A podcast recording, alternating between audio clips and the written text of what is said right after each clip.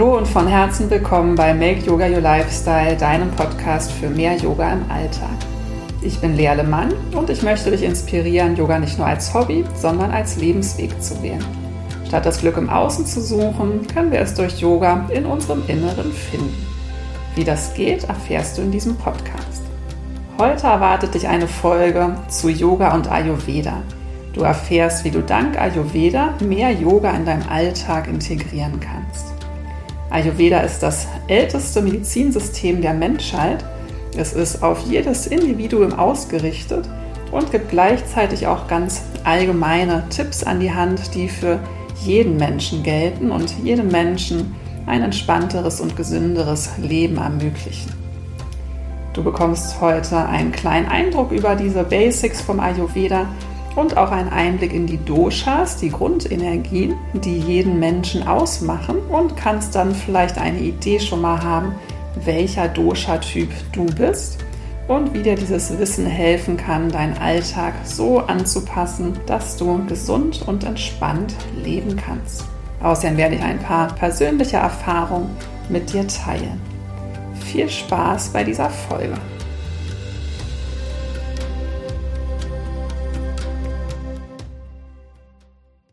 Hallo ihr Lieben, schön, dass ihr da seid zu meiner allerersten Podcast-Folge. Ich freue mich über jeden, der eingeschaltet hat. Ja, ein ganz spannendes neues Projekt von mir habe ich schon ganz lange im Kopf, hat ein bisschen länger gebraucht mit der Umsetzung. Ich musste die ein oder andere Hürde erstmal nehmen, aber ich freue mich, dass es jetzt losgeht und ich habe mir überlegt, mit welchem Thema ich anfange. Und lange Zeit dachte ich, ich fange erstmal an mit der Definition von Yoga. Was ist Yoga denn überhaupt?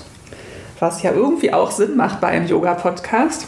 Aber mir ist so wichtig, dir auch gleich ein bisschen praktische Tipps an die Hand geben zu können, wie du eben noch mehr Yoga in deinem Leben integrieren kannst. Und dafür möchte ich dir gerne auch den Ayurveda vorstellen. Und ähm, der Ayurveda gibt eben ganz viele wertvolle Impulse, die wir ganz einfach in unserem Leben umsetzen können. Oder ja, dem einen oder anderen fällt es vielleicht auch gar nicht so leicht, aber die eigentlich so ganz selbstverständlich sind und eben ganz grundlegend, um ein entspanntes und glückliches Leben zu führen. Deswegen habe ich mich für dieses Thema entschieden. Werde dir erstmal so ein bisschen Basics mitgeben, was dann überhaupt Ayurveda ist, weil das weiß ja auch gar nicht unbedingt jeder. Und werde dir auch einen kleinen Einblick geben in die Doshas, diese Grund Lebensenergien, dass du vielleicht dir eine Idee machen kannst, ähm, was du dann für eine Konstitution im Ayurveda haben würdest und ja, gebe dir auch so ein bisschen meine persönlichen Erfahrungen mit dem Ayurveda an die Hand.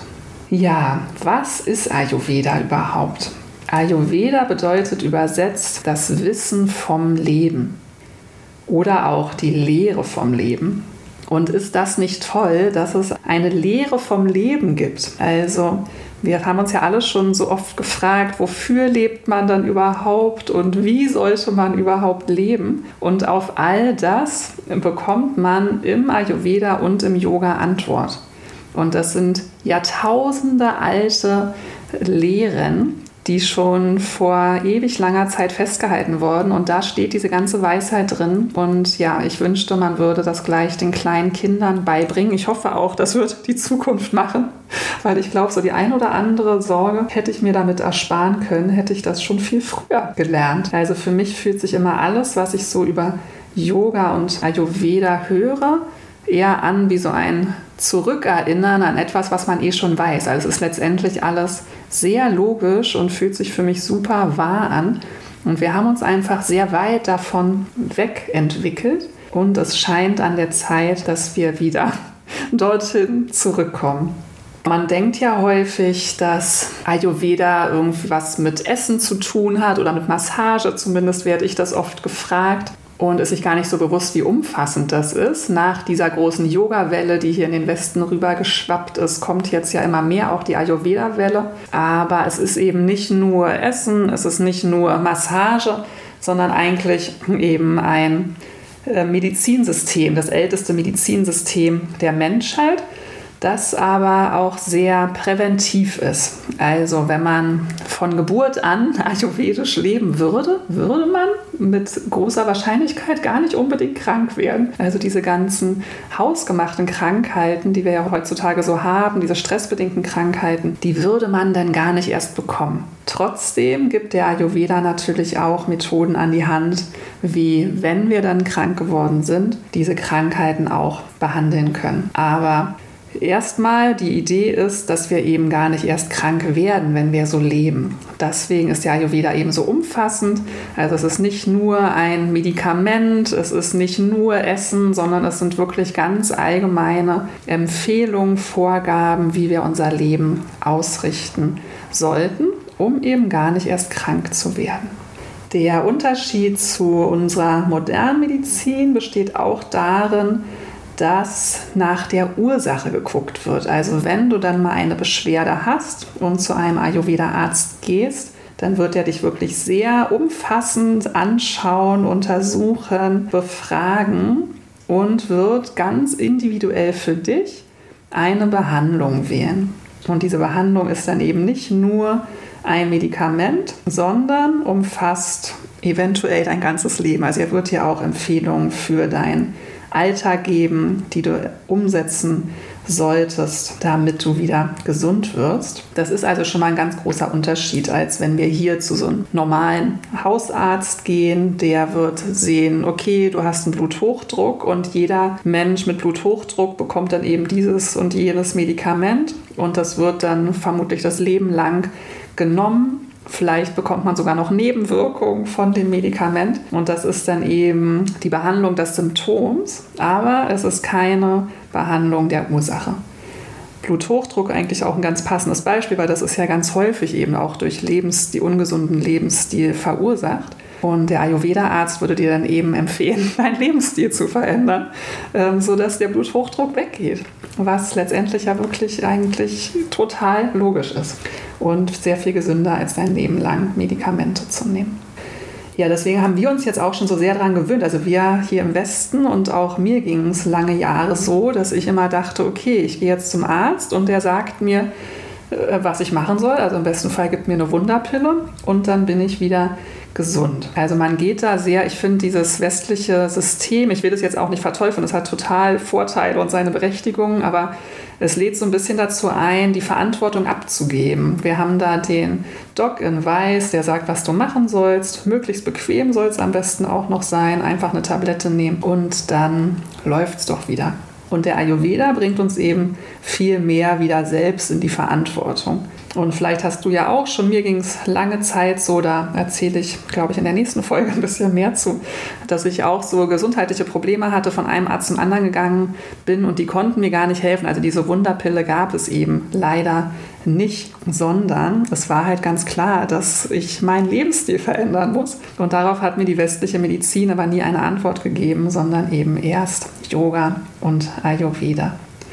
Auch ein Unterschied bei einem Ayurveda-Arzt ist, der wird dich eben ganzheitlich betrachten. Also im Ayurveda sind Körper, Geist und Seele da und werden auch angeguckt. Bei uns ist es ja eher, es gibt ja auch durchaus Ärzte, Psychologen, Psychiater, die sich vielleicht dann mehr auch um deinen Geist, deine Psyche kümmern.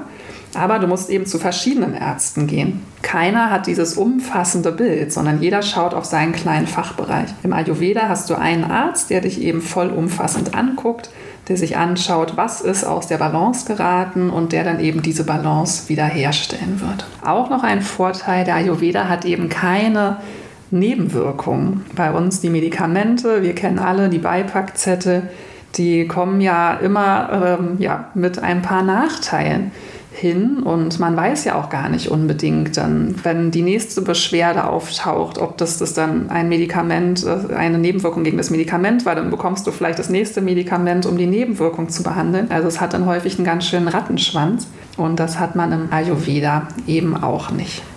Ja, und was berechtigt mich dann überhaupt, dir hier über Ayurveda zu erzählen? Ich bin kein Ayurveda-Arzt, ich bin kein Ayurveda-Therapeut, also ich bin nicht die absolute Fachfrau. Ich habe einfach selbst als Patientin meine Erfahrung mit Ayurveda gemacht. Ich lese viel drüber, weil es mich einfach interessiert. Ich habe in meinen Yogalehrerausbildungen auch einiges dazu gelernt und war auch an einer Ayurveda-Schule, also habe einen Ayurveda-Kurs besucht in Kannur in Kerala. Das war eine ganz ähm, super Erfahrung. Ja, so also einfach dieses in, in Indien zur Schule zu gehen quasi, so hat es sich angefühlt. Mit dem Schulbus bin ich zur Schule gefahren und habe da so die Basics über das Ayurveda gelernt und auch ayurvedische Massagetechniken gelernt. Und eben mich begeistert das einfach alles sehr, sehr, sehr, was ich da so lerne.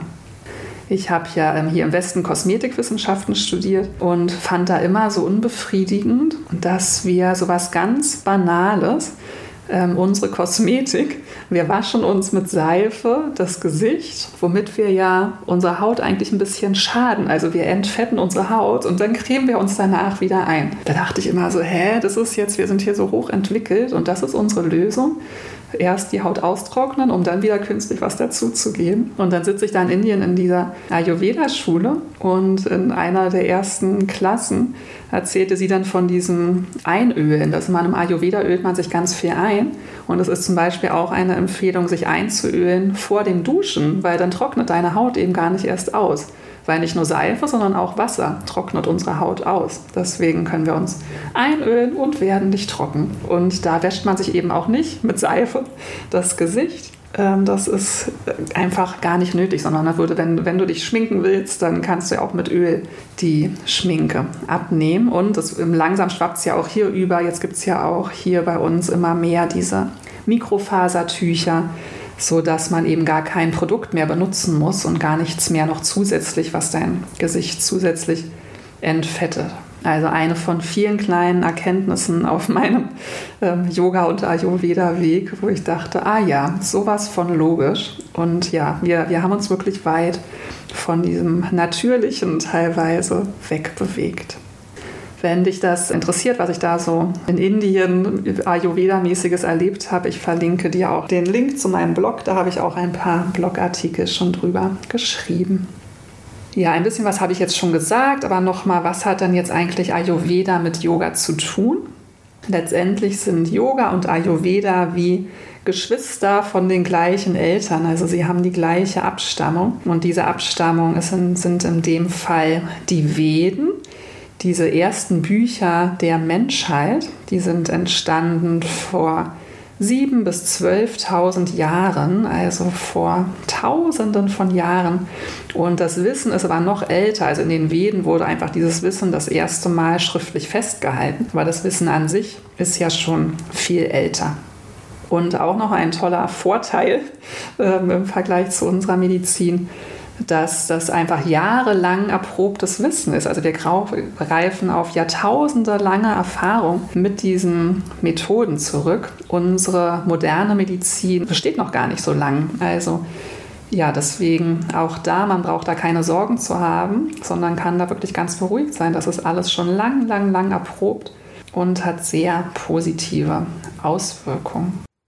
Ja, also Ayurveda und Yoga gehen Hand in Hand. So kann es sein, dass wenn du in einer Ayurveda-Klinik bist, der Arzt dir empfiehlt, Yoga zu praktizieren oder dir eine spezielle Meditationstechnik empfiehlt. Und genauso kann es passieren, dass du zu einem Yoga-Lehrer gehst oder einen Yoga-Podcast hörst und auch da von Ayurveda hörst. Also ähm, ja, das eine geht quasi kaum ohne das andere. Und bei beiden ist es letztendlich das Ziel, Körper, Geist und Seele in Balance zu bringen und auch in Einklang mit unserer Umwelt, mit der Natur zu leben, wieder in diesen natürlichen Rhythmus zurückzufinden. Oder im besten Fall den gar nicht erst zu verlassen. Beides dient dazu, unsere Gesundheit zu bewahren, möglichst lange jung zu bleiben. Das wollen wir doch immer alle unbedingt, jung bleiben. Und im Yoga wollen wir das eben um dieses menschliche Leben zu nutzen, um unserer spirituellen Praxis nachzugehen, um unseren Geist weiterzuentwickeln, vielleicht sogar um Erleuchtung zu erlangen. Und das können wir eben nur in diesem menschlichen Leben und eben nur lange, wenn wir auch gesund bleiben. Vielleicht möchtest du aus ganz anderen Gründen lang, jung und gesund bleiben. Egal welche Motivation, Yoga und Ayurveda werden dir dabei auf jeden Fall helfen. Vielleicht habe ich jetzt die westliche Medizin ein bisschen zu schlecht dargestellt. Das ähm, ist aber gar nicht so gemeint. Also es ist nicht so, dass es nur Ayurveda geben muss oder nur die westliche Medizin geben muss, sondern die können sich auch sehr gut gegenseitig bedingen weil zum Beispiel bei ganz ähm, akuten Dingen, bei einem Unfall oder ähnlichen, da ist natürlich die moderne Medizin Gold wert oder auch wenn akut eine Operation gemacht werden muss und so weiter. Also man muss sich gar nicht zwischen dem einen oder dem anderen unterscheiden. Es gab Zeiten in meinem Leben, da war ich sehr glücklich, dass es Triptane gibt, dieses Migräne-Medikament, weil einfach, wenn man dann so akut Schmerz hat, dann ist einfach manchmal eine Schmerztablette auch wirklich ein Segen. Aber aus dem Ayurveda können wir eben lernen, wie wir vielleicht unser Leben so ausrichten können, dass wir gar keine Schmerztabletten mehr brauchen. Das wäre doch toll. Wie ich schon gesagt habe, ist der Ayurveda auf das Individuum ausgerichtet. Also jeder Mensch, der dorthin kommt, wird eine andere Behandlung erfahren. Und für diese Behandlung wird der Ayurveda-Arzt sich deine spezifische Konstitution anschauen. Und die ist gebildet aus den Doshas. Doshas sind Grundenergien, die in dir vorhanden sind, aber auch um uns herum. Und jeder Mensch von uns hat eben eine bestimmte Zusammensetzung dieser Grundenergien und die kann im Laufe des Lebens aus der Balance geraten. Dazu später noch ein bisschen mehr neben diesen individuellen Empfehlungen, die dann sich wirklich auf deinen Dosha-Typ konzentrieren, gibt es aber eben ganz allgemeine Richtlinien, sage ich jetzt mal, nach denen wir uns alle richten können. Und wenn wir uns nach denen richten, bleiben wir eben ganz gut in Balance oder finden in unsere Balance zurück. Und da gibt es eben einmal den Tagesrhythmus. Wie sollten wir am besten Fall unseren Tag gestalten? Und auch da geht es eigentlich, es fühlt es sich für mich sehr wahr und logisch an, da in diese Natürlichkeit zurückzukommen. Wenn es hell wird, aufstehen, wenn es dunkel wird, schlafen gehen. Das ist hier bei uns, wo dann im Sommer sind die Tage viel länger, im Winter kürzer, kann man das jetzt nicht so eins zu eins umsetzen. In Indien wird es ja immer ungefähr zur gleichen Zeit hell und dunkel, da ist das dann ein bisschen einfacher. Natürlich kann man das immer ein bisschen auch dann an die aktuellen Umstände anpassen. Aber es gibt auch da nochmal so ein bisschen nach den Doshas. Also wie gesagt, die Doshas, die Grundenergien befinden sich in dir, aber auch immer um uns herum. Und auch über den Tag verteilt ändern sich die Energien. Ich finde auch das fühlt sich eigentlich, wenn man so ein bisschen energiefühlig ist, oder das, ich glaube, das kann eigentlich jeder Mensch wahrnehmen, dass ich einfach am frühen Morgen, wo noch alles ruhig ist, da fühlt sich das Leben einfach noch anders an als mitten am Tag, wo dann alle irgendwie wild unterwegs sind, wo Autos fahren, wo alles laut ist. Da ist einfach eine andere Energie und auch das beschreibt der Ayurveda ganz schön. Einmal etwas vereinfacht dargestellt diese drei Grundenergien. Vata, Pitta und Kapha. Vata ist das Luftelement, dieses Bewegte. Peter ist das Feuer, das brennt, das ist aktiv. Und Kapha die Erde, sowas ganz Ruhiges. Und diese Energien ändern sich eben im Laufe des Tages. Morgens zwischen 6 und 10 ist Kapha vorherrschend. Deswegen wird empfohlen, möglichst schon vor sechs aufzustehen. Weil, wenn du dann noch liegen bleibst, könnte es sein, dass du wieder träge wirst und dann gar nicht mehr so gut in die Gänge kommst. Deswegen, wenn du vor sechs aufwachst, bist du hier schon mal ganz gut am Start.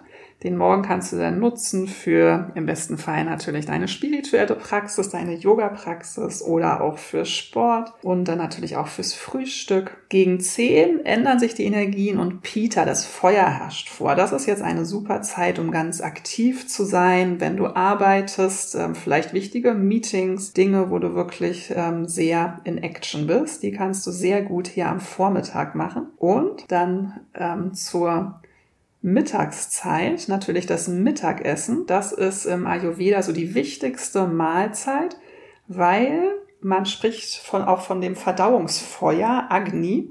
Das ist zur Mittagszeit am stärksten. Das heißt, wenn die Sonne am höchsten steht, dann brennt auch dein Verdauungsfeuer am stärksten. Und das ist eben die allerbeste Zeit, um dein Mittagessen zu dir zu nehmen. Und das ist eben auch die Mahlzeit, wo du am besten auch was ein bisschen schwerer verdauliches wie ähm, rohes Gemüse, Obst essen kannst, während empfohlen wird, am Morgen und am Abend eher leicht verdauliches zu essen. Also die Mittagszeit erstmal aktiv wichtige Dinge erledigen und wenn die Sonne am höchsten steht, dein Mittagessen, deine Hauptmahlzeit zu dir nehmen.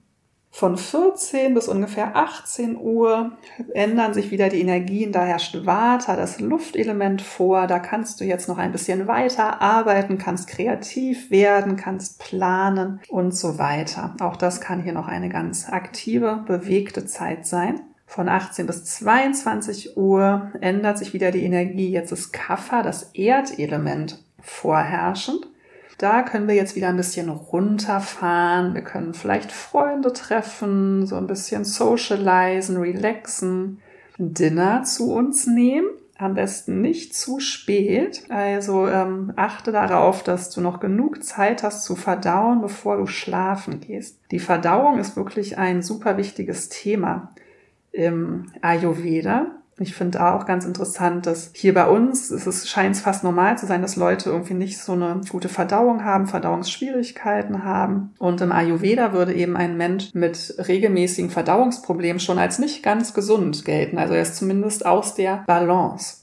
Man sollte nach Möglichkeit morgens eine vollständige Darmentleerung haben redet man nicht immer so gerne drüber, aber ist hier ein ganz wichtiges Thema. Und dafür ist es eben wichtig, abends etwas Zeit zu lassen, dass du noch verdauen kannst, bevor du dann schläfst. Weil wenn du schläfst, da soll auch dein Körper ruhen. Wie soll, wenn man sich ja vollkommen entspannen möchte, wie soll da dein Essen noch verdaut werden? Dann muss ja dein Darm, dein Magen da noch ganz aktiv am Start sein. Also auch hier eigentlich dieses Zurückkommen in dieses natürliche, nachts dann eben zu ruhen, auszuruhen, zu schlafen und das eben auch deinem ganzen Körper erlauben. Also zu dieser Kafferzeit am Abend runterfahren und dann eben möglichst um 10 oder sogar früher schlafen gehen, weil ab 10 herrscht dann wieder Pita vor. Und Peter, dieses Feuer, dieses Aktive, wenn du da dann noch nicht vorher eingeschlafen bist, könnte es sein, dass es dich sehr davon abhält, dann noch in den Schlaf zu finden. Also nochmal zusammengefasst, empfohlen wird von 22 bis 6 Uhr ungefähr zu schlafen, dann in den Tag zu starten mit etwas Sport, Yoga, Frühstück, zur Mittagszeit aktiv werden, wenn die Sonne am höchsten steht, dein Mittagessen zu dir zu nehmen, danach noch etwas aktiv sein, kreativ sein und dann eben zum frühen Abend etwas runterfahren, den Tag ausklingen lassen, früh zu Abend essen. Im besten Fall dann auch deine technischen Geräte irgendwann ausschalten, weil auch die einfach nicht dieses Runterfahren fördern, sondern eher das Gegenteil bewirken und dann eben um gegen 22 Uhr in den Schlaf. Vielleicht ist das für dich völlig undenkbar, weil du ein komplett anderes Leben führst. Vielleicht musst du Schicht arbeiten, vielleicht hast du Kinder, die dich davon abhalten. Das ist natürlich ähm, total normal. Aber auch dann ist es einfach gut zu wissen, wie denn ein natürlicher und gesunder Rhythmus wäre, um dir dann eben die Pausen zu nehmen, wenn es möglich ist. Oder eben so gut es geht, einfach, wenn sich dein Leben wieder verändert, dahin zurückzufinden. Oder manchmal hilft es auch schon, wenn du dir einfach bewusst bist, wenn du dann eben vielleicht Schichtarbeiter bist, eine Nachtschicht hattest, dass du auch einfach anerkennst, dass das anstrengend ist für dein System. Dass du da jetzt gerade weg bist von diesem natürlichen, gesunden Rhythmus und dir dann halt einfach schaust, wie du da wieder dafür sorgen kannst, in die Balance zu kommen, wie du dir vielleicht auf andere Weise das dann ausgleichen kannst. Ja, würde mich total interessieren, was dieser vorgeschlagene, empfohlene Rhythmus mit dir macht. Vielleicht bist du da ja total drin. Dann würde es mich interessieren, ob du ähm, sagst, ja, fühlt sich für dich auch total richtig an. Vielleicht ist es für dich überhaupt nicht zu realisieren und dann fühlst du dich jetzt gestresst. Oder vielleicht denkst du auch, ist doch totaler Blödsinn, ich kann doch schlafen, wann ich will. Aber genau das Gleiche wie bei der Verdauung gilt im Ayurveda auch beim Schlafrhythmus. Also jemand, der regelmäßig Schlafstörungen hat oder auch der sich als Nachteule bezeichnet, gilt als nicht in Balance. Also in Balance sind wir, wenn wir mit der Natur aufwachen, mit der Natur schlafen gehen, natürlich immer unter den lokalen und jahreszeitlichen Begebenheiten etwas ja, einfach angepasst zu betrachten. Das sind hier schon mal die Empfehlungen, wie jeder Mensch seinen Tag nach Möglichkeit gestalten sollte, um entspannt und glücklich zu sein. Es gibt dann auch Empfehlungen dazu. Ich habe ja gerade schon gesagt, wann du am besten essen solltest. Dann gibt es auch noch Empfehlungen, was du essen solltest. Und da gibt es auch wieder speziell auf jeden Menschen nochmal angepasste Empfehlungen. Aber bevor man sich damit überhaupt beschäftigt, kann man sich erstmal wirklich mit diesen grundlegenden Dingen beschäftigen. Und zwar wird im Ayurveda eben empfohlen, morgens und abends leichtes, also leicht verdauliches Essen zu sich zu nehmen. Sehr gerne auch warm, also es wird viel warm gegessen im Ayurveda. Und eben zur Mittagszeit die Hauptmahlzeit und da könntest du eben auch Salat oder ähnliche Dinge essen, die etwas schwerer zu verdauen sind. Du bekommst noch für gewisse Typen, kann auch diese drei Mahlzeiten, ähm, kann man davon auch ein bisschen abweichen, dazu sage ich später nochmal was. Aber genau, eigentlich warm essen, leicht verdauliches Essen und möglichst natürliches Essen. Also auch das, ähm, hier sagt man es inzwischen auch, dass man regional, saisonal essen sollte. Und das war eben auch vor Jahrtausenden von Jahren schon klar, als noch gar nicht so viel exportiert und so weiter wurde, dass das eben, dass man eben das essen sollte, was um einen rum wächst. Also unsere Welt ist schon, macht schon Sinn und hat sich was dabei gedacht quasi, dass man eben ganz natürliche Lebensmittel zu sich nehmen sollte. Also das fällt mir, wenn ich in Indien bin, immer so super leicht, weil da wird halt, da hat man nicht Supermärkte mit Zehntausenden von Produkten, sondern da gibt's halt einfach das Gemüse, das dort wächst und dann isst man eben das, was es dort gibt. Aber wir haben hier halt diese super unnatürlichen Lebensmittel, die total verarbeitet sind, die von weiß ich woher kommen, wo total viele Zusatzstoffe drin sind. Und das ist eben gar nicht im Sinne des Ayurvedas. Also, was solltest du essen? Möglichst natürliche Dinge, die noch keine weiten Wege hinter sich haben und die nicht groß verarbeitet wurden. Und auch das, wenn man das dann nur eine Zeit lang macht, das fühlt sich einfach richtig gut an. Auch dazu, ja, würde mich total, ich rede hier halt jetzt so einseitig, mich würde total interessieren, wie du das siehst ähm, oder wie du das handhabst. Weil ja, ich finde, wenn ich von so einer Indienreise wiederkomme und hier in den Supermarkt gehe, ich fühle mich am Anfang immer total erschlagen. Aber gleichzeitig ähm, diese vielen Reize, das macht halt auch was mit einem und dann ist man halt auch neugierig. Ne? Also ich habe dann auch Lust, wenn man da irgendwie so eine spannende Verpackung sieht, das dann vielleicht mal auszuprobieren. Und dann bewegt man sich halt wieder weg von diesen natürlichen Dingen und ist dann doch wieder auch Sachen, die sehr verarbeitet sind. Aber I'm on my way. Es wird immer, es wird immer besser und ich habe gewöhne mir immer mehr an, einfach anders einkaufen zu gehen. Also ich gehe inzwischen in Bio-Supermärkte und in meiner Straße gibt es einen unverpackt Laden, juhu. Und das macht es mir tatsächlich viel leichter, wieder in dieses Natürliche zurückzufinden und möglichst wenig verarbeitete Lebensmittel zu mir zu nehmen eigentlich, man sollte nichts essen, wo ein Etikett drauf ist, wo die vielen Zutaten draufstehen. Ne? Also wenn du so eine Tomate, da gibt's halt nicht so eine Zutatenliste. Und eigentlich, wie ist das schon, schon wenn da so eine Zutatenliste ist, ist eigentlich nicht so ideal. Wie streng man das dann für sich auslegt, ist ja dann jedem selbst überlassen. Jetzt haben wir schon mal die Empfehlung, was essen, wann essen, wie dein Tag am besten ausrichten. Dann kommen wir mal zu den Doshas in dir. Also die Doshas Vata, Pitta, Kapha, wie gesagt, sind um dich rum. Energien verändern sich im Laufe des Tages. Und du bestehst eben ja auch aus Energie, so wie alles in diesem Universum. Das klingt immer so spirituell, aber das ist äh, Wissenschaft, äh, Physik oder wie man es auch nennen will. Und du entstehst aus Energie und jeder Mensch von uns besteht eben aus ein bisschen anderen Gewichtungen von diesen drei Grundenergien. Und ich werde dir jetzt mal die drei Typen ein bisschen vorstellen. Sehr vereinfacht, aber ich glaube, man bekommt damit einen ganz guten Eindruck davon und kannst dir vielleicht so ein bisschen überlegen, was auf dich zutreffen könnte. Wichtig ist noch, dass es, dass man nicht nur eine Grundenergie als Basis hat, sondern es gibt Mixtypen. Also vielleicht ähm, bestehst du aus zweien oder sogar du bist Tridosha, dass alles drei in deiner Grundenergie vorhanden ist. Und was nochmal wichtig ist, also wir haben diese Konstitution, die einfach unser Leben lang auch so ist, die uns ausmacht. Und dann haben wir eben, dass irgendwas auch mal in Überschuss geraten kann. Dazu auch im Laufe noch ein bisschen mehr. Wir fangen jetzt mal an mit Vata, dem Luftelement. Wie ist ein Mensch, in dem ganz viel Vata vorhanden ist? Der sieht vom Körperbau erstmal dünn aus, vielleicht sogar hager. Er neigt zu trockener, rauer Haut und zu dünnem Haar. Und vom Charakter her ist er sehr kreativ und kann aber auch so unruhig sein oder sogar so ein bisschen Fähnchen im Wind. Also Vata Luft, das kann so ein sehr luftiger Typ sein, vielleicht auch so ein bisschen fahrig, könnte ein Mensch sein, der reinkommt, wo erstmal direkt ein Glas umfliegt, halt sehr bewegt. Ähm, Vata-Menschen reisen auch sehr gerne. Gleichzeitig erhöht aber das Reisen dann auch wieder Vata. Also eigentlich ist zu viel Reisen für ein Vata gar nicht so gut. Aber ein Vata-Mensch ist sehr gerne unterwegs.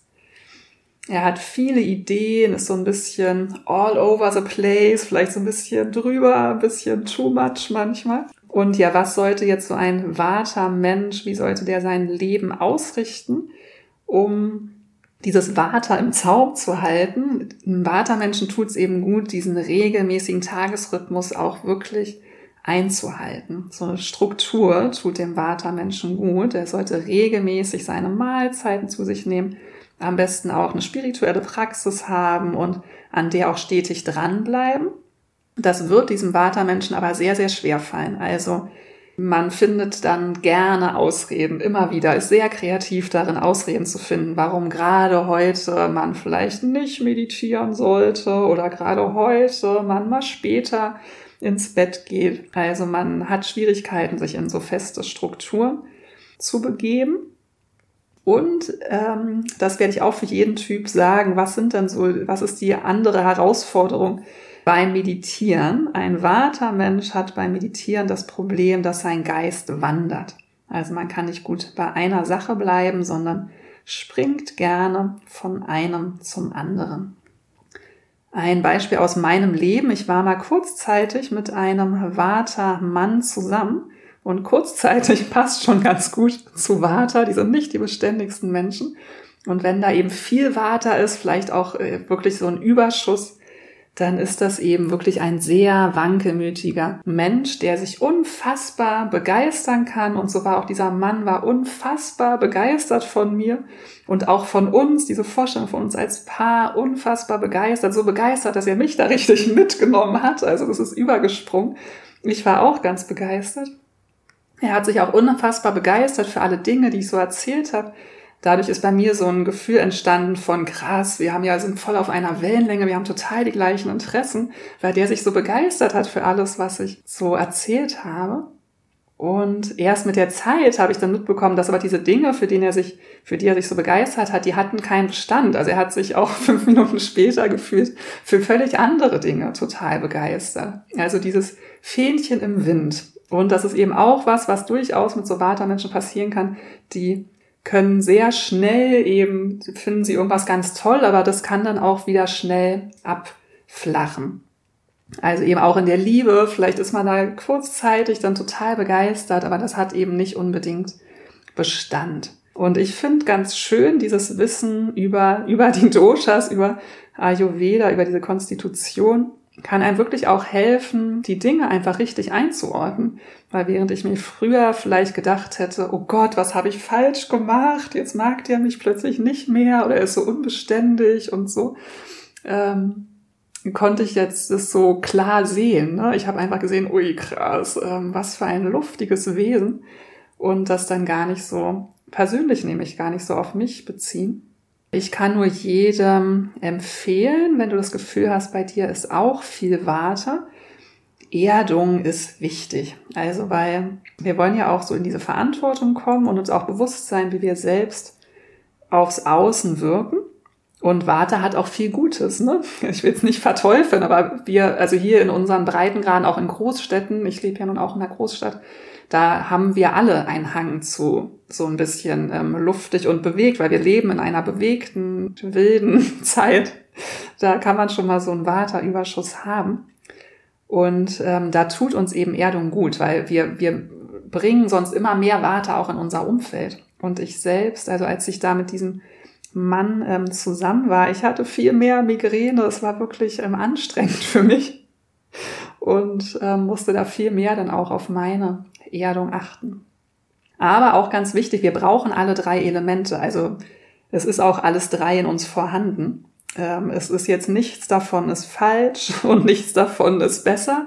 Es ist alles da, aber eben in unterschiedlichen Ausprägungen und in gewissem Maße kann man es eben auch ein bisschen beeinträchtigen. Und auch hier ist es wirklich sehr, sehr logisch. Also dieses luftige, bewegte, das wird eben auch, wie gesagt, von unserem Umfeld kann das noch beeinflusst werden, wenn dann ein Watermensch auch noch in einer Großstadt lebt, ein sehr bewegtes Leben führt, viel reist, dann kann es eben wirklich einfach zu dieser absoluten Disbalance kommen. Das erstmal zum Vata. Kommen wir zum Pita-Menschen. Pita, das Feuer, das Aktive.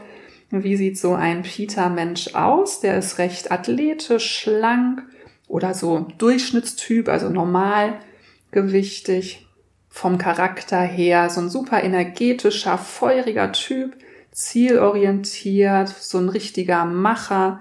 Der Vata-Mensch, der hat ja super viele Ideen. Ähm, der Peter-Mensch kann Ideen unfassbar gut umsetzen. Da mangelt es dem Vata ein bisschen. Peter sorgt so für auch dieses ganz strukturierte. Das kann ein sehr guter Chef sein, so eine Führungsposition, gut aufgehoben weil er eben sehr gut organisieren kann, strukturieren kann. Aber wenn das eben zu viel wird, kann es auch wirklich so ein übertriebener Ehrgeiz sein. So ein Peter kann nicht so gut alle fünf Grade sein lassen und hat eine große Gefahr auch auszubrennen. Einfach dieses Machen, Machen, Machen total zu übertreiben. Und dann auch wieder ähm, in unserer, wenn man dann als so ein Peter-Mensch in einer Leistungsgesellschaft auch noch wohnt, dann oder lebt, dann kann das natürlich das noch zusätzlich einfach befeuern. Während wenn so ein Peter-Mensch vielleicht in einem Entwicklungsland aufwächst, ist es wahrscheinlich ein Segen, dieses Peter zu haben, um sich vielleicht auch aus ein bisschen schwierigeren Begebenheiten einfach durch dieses Machersein rauszukämpfen. Wenn man eh schon in einer Leistungsgesellschaft ist, dann vielleicht von den Eltern noch Druck bekommt oder was auch immer, dann kann es eben einfach auch zu viel werden. Aber da ist es eben super hilfreich, sich einfach bewusst zu werden darüber, wie funktioniere ich dann. Also habe ich da viel Peter, neige ich eh schon zum totalen Machen, dann ähm, das dann halt auch wieder auszubalancieren. Ein Peter-Mensch hat einen super schnellen Stoffwechsel und eine sehr schnelle Verdauung. Genau, hier mal nochmal der Hinweis zu diesem, was ich vorhin gesagt habe, im Ayurveda eigentlich diese drei Mahlzeiten empfohlen, eben morgens, abends leichte Mahlzeiten zum Mittag die Hauptmahlzeit, das ist so der Durchschnitt, aber so ein Pita kann wirklich mehr essen. Der hat auch viel mehr Hunger. Also man soll natürlich auch essen, wenn man Hunger hat. Ne? Und ein Pita braucht einfach mehr, weil der super viel verbrennt. Ich habe ja vorhin schon mal von diesem Verdauungsfeuer gesprochen. Und ein, Pita-Feuer, wenn du eben viel Feuer in dir hast, dann verbrennst du einfach schneller, wirst mehr Hunger haben und kannst dann eben durchaus auch noch einen Zwischensnack dir gönnen und da eben deinem Körper das geben, was er braucht. Die Empfehlung für einen Lebensstil von einem Peter ist eben keep cool.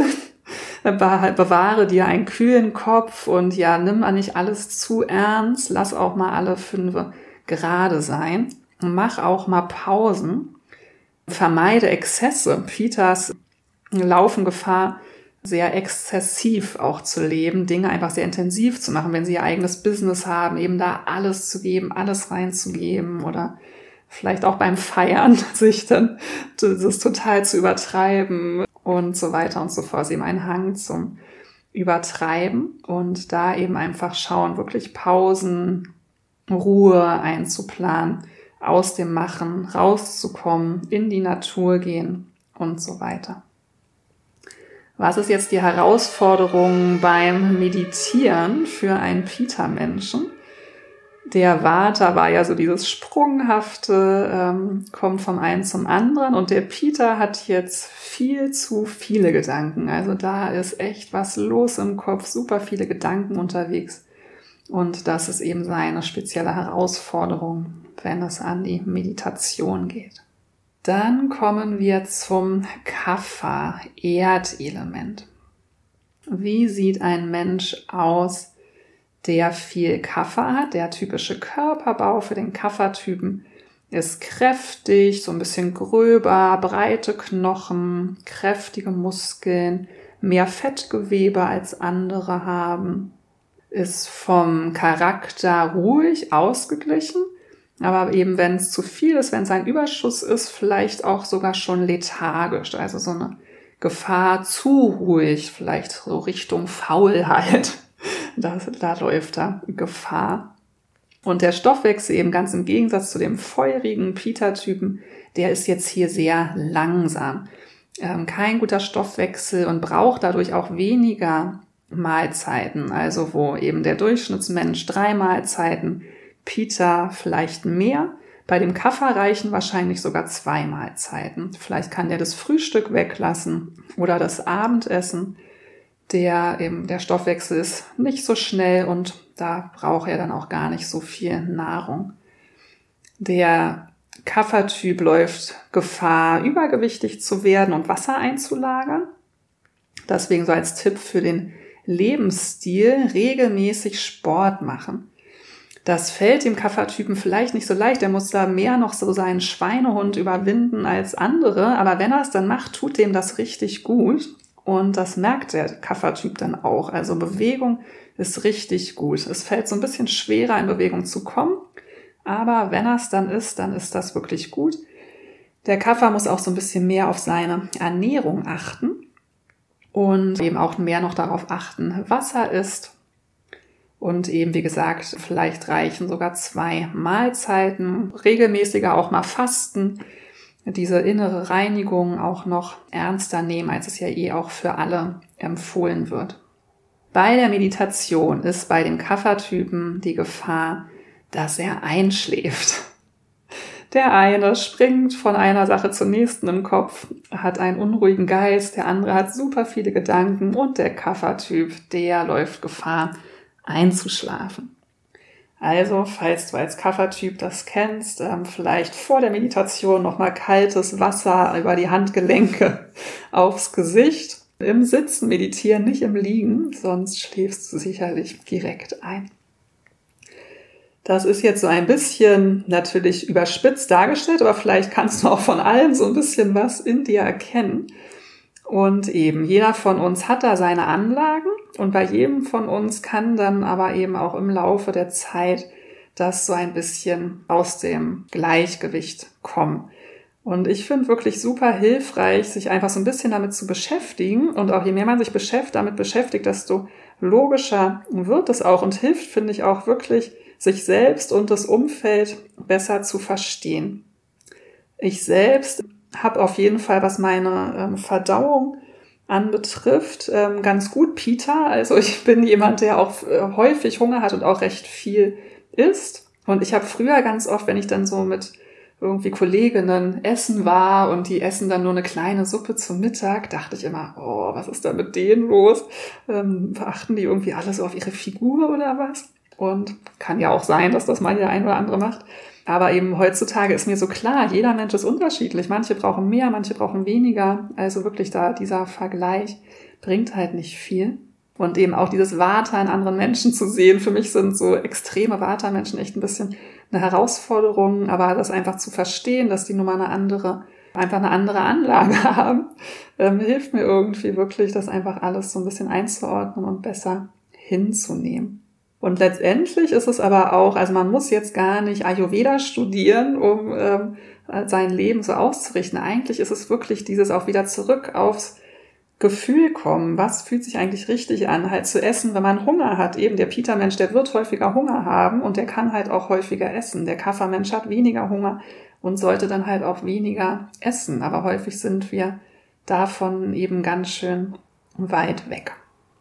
Ich habe jetzt noch mal meine Unterlagen durchkramt. Ich wollte nämlich noch mal wissen. Ich dachte, ich gebe mich hier mal als praktisches Beispiel an.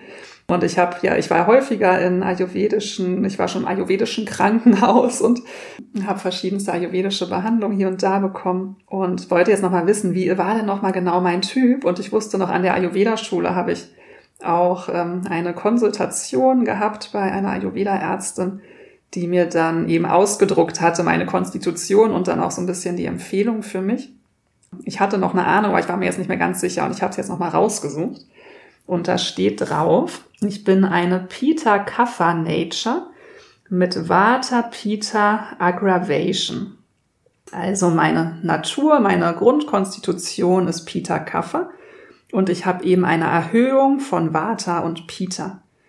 Und das mit dieser Vata-Erhöhung, ich weiß noch da an dieser ähm, Schule, an der Ayurveda-Schule, wir haben dann, die meisten von uns haben eine Konsultation gemacht und alle, hä, hast du auch eine Vata-Erhöhung? Wir hatten alle eine Vata-Erhöhung und dachten dann erst so, machen die sich das einfach, sagen die einfach jedem das Gleiche. Aber dann irgendwann hat man halt verstanden, nein, wir sind alles Reisende.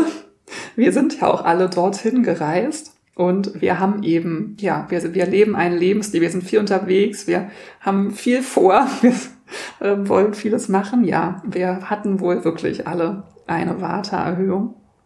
Und genau, ich fand jetzt nochmal interessant, also dieses Peter Kaffer, das was zuerst steht, ist immer das, was dominant ist. Ich hatte ehrlich gesagt in Erinnerung, ich wäre Kaffer Peter. Aber laut dieser Ärztin bin ich Peter Kaffer. Und auch das ist eigentlich, also wenn du mich schon mal gesehen hast, wenn du mich vielleicht aus dem wahren Leben kennst, Peter ist ja so dieser Durchschnittstyp vom Körperbau her und Kaffer ist dann eher der schwerere Typ. Und da finde ich mich auf jeden Fall drin wieder. Also ich würde sagen, meine Figur ist so ziemlich durchschnittlich, aber die Neigung auf jeden Fall eher zum gröberen, schwereren als zu so einer hageren, als zu so einem hageren Watermenschen. Ich bin keine zarte Elfe, sondern eher auf jeden Fall einen kräftigen Körperbau. Deswegen passt das da auf jeden Fall schon mal. Und dann, wie ich eben ja schon gesagt habe, auch zu meinem Stoffwechsel. Also ich scheine schon einen ganz gut funktionierenden Stoffwechsel zu haben. Ich esse gerne, habe auch häufig Hunger. Aber da meldet sich auch das Kaffer in mir. Der Kaffer neigt ja auch gern zum so ein bisschen Überessen. Und das habe ich durchaus auch. Also ich bin schon auch so dieser gemütliche Typ der auch gerne genießt, aber dann auch zu meinem Temperament. Wenn du mich kennst, dieses Kaffer äh, merkt man mir, glaube ich, schon sehr an. Also ich bin ein recht ruhiger, ausgeglichener Mensch. Das scheint mir in der Konstitution mitgegeben zu sein. Und mit dem Peter muss ich aber auch gestehen, ich neige auf jeden Fall zum Machen, Machen und äh, mag's also habe auf jeden Fall kann sehr gut organisieren, bin strukturiert. Also auch da kann ich mich total drin wiederfinden. Also das war jetzt ja so meine Konstitution, die so ist, wie sie ist, die sich auch niemals ändern wird, auf die ich halt dann entsprechend aber mein Leben ja auch anpassen kann. Und jetzt habe ich diese Vata-Pita-Erhöhung.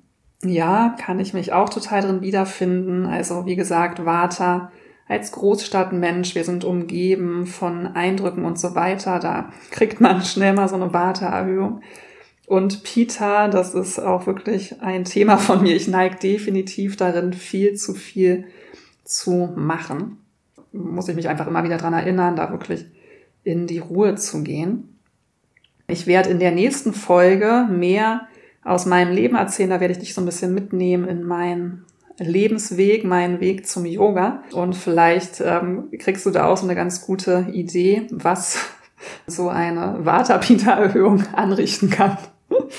Ja, ich glaube, da kann, kann man das auch nochmal so ganz gut mitverfolgen. Also du wirst mitverfolgen können in der Folge, wie ich aus meiner Balance geraten bin und wohin mich diese Pita-Erhöhung gebracht hat und wie Yoga mir geholfen hat, wieder in Balance ganz gut zurückzufinden. Und das erfährst du in der nächsten Folge. Ja, ich hoffe, ich konnte jetzt einen ganz guten Überblick geben über Ayurveda, über die Grundtypen, ähm, wie logisch und einfach eigentlich Ayurveda ist, aber wie weit weg wir häufig davon sind und wie wir aber wieder dahin zurückfinden können. Nochmal ganz kurz zusammengefasst, also dieser regelmäßige Tagesrhythmus ist etwas, was du wirklich mal schauen kannst, ob du das schon so lebst oder ob du es hier und da noch besser in dein Leben integrieren kannst. Vielleicht auch so dieses, wann sind die guten Zeiten zum Essen. Auch da sind wir ja manchmal ganz unbewusst. Kannst du vielleicht schauen, ob du hier diese Empfehlung aus dem Ayurveda noch ein bisschen integrieren magst. Ausreichender Schlaf, absolut grundlegend, sollte selbstverständlich sein, sollte, finde ich, eigentlich auch jeder Arzt einem erstmal sagen, wenn man da irgendeiner Krankheit hinkommt, dass man mal anfangen sollte, ausreichend zu schlafen. Und das ist etwas, was einfach für unser Wohlbefinden, für unsere Gesundheit absolute Grundlage ist. Und eben dieser Zusammenhang auch vom Yoga und dem Ayurveda. Das Meditation wird eben im Ayurveda für jeden Menschen empfohlen. Ne? Heutzutage denkt man ja, das machen Leute, die sich irgendwie spirituell weiterkommen wollen oder so. Nein, im Ayurveda wird jedem Menschen wenn man zu so einem Ayurveda-Arzt geht, irgendeine Disbalance hat, wird eben empfohlen, Meditation zu üben. Also, es war jetzt ein bisschen sehr vereinfacht gesagt, je nachdem, was man für Probleme hat, aber Meditation ist auf jeden Fall nicht nur für Yogis, sondern eben für jedermann. Es gibt ein ganz schönes Zitat von Dr. Lath, ein ganz ähm, beeindruckender Mensch. Ich habe viel von ihm gelesen, auch es gibt einen Film von ihm, den habe ich gesehen und habe leider noch nicht von ihm persönlich gelernt, aber von einem seiner Schüler, der jahrelang mit ihm studiert hat. Der hat in meiner Ausbildung unterrichtet. Und ja, dieser Dr. Lath wirklich ein ganz äh, bemerkenswerter, beeindruckender, weiser ayurvedischer Arzt. Der hat gesagt, Life without meditation is dull, a meaningless game without real development. Also frei übersetzt, das Leben ohne Meditation ist ein bedeutungsloses Spiel ohne wahre Entwicklung. Das kannst du ja mal auf dich wirken lassen. Vielleicht meditierst du ja schon regelmäßig. Wenn nicht, kann ich dir nur an die Hand legen, damit anzufangen. Es ist einfach, ja, absolut wertvoll und hilft dir definitiv gesünder und entspannter zu sein. Also ich würde gerne in einer Welt leben, in der jeder Mensch meditiert. Ich glaube, das wäre ganz wunderbar. Ja, damit verabschiede ich mich für heute. Ich freue mich von dir zu hören, wie dir die Folge gefallen hat, ob du was daraus für dich mitnehmen konntest. Und freue mich, wenn du beim nächsten Mal wieder dabei bist. Alles Liebe für dich und Namaste. Vielen Dank fürs Zuhören. Ich hoffe, dass du aus dieser Folge etwas für dich mitnehmen konntest. Hinterlasse mir sehr gerne bei dem entsprechenden Post auf Instagram einen Kommentar mit deinen Gedanken zu der Folge. Ich freue mich auf den Austausch mit dir. Mit positiven Bewertungen, zum Beispiel bei iTunes, kannst du mich und meine Arbeit unterstützen. Mehr über mich und meine Angebote erfährst du auch auf www.lealemang.de und auf meinem Instagram-Profil lea.lemang. Ich freue mich, wenn du bald wieder zuhörst oder wir uns in einer meiner Yoga-Klassen sehen. Danke für dein Dasein. Namaste.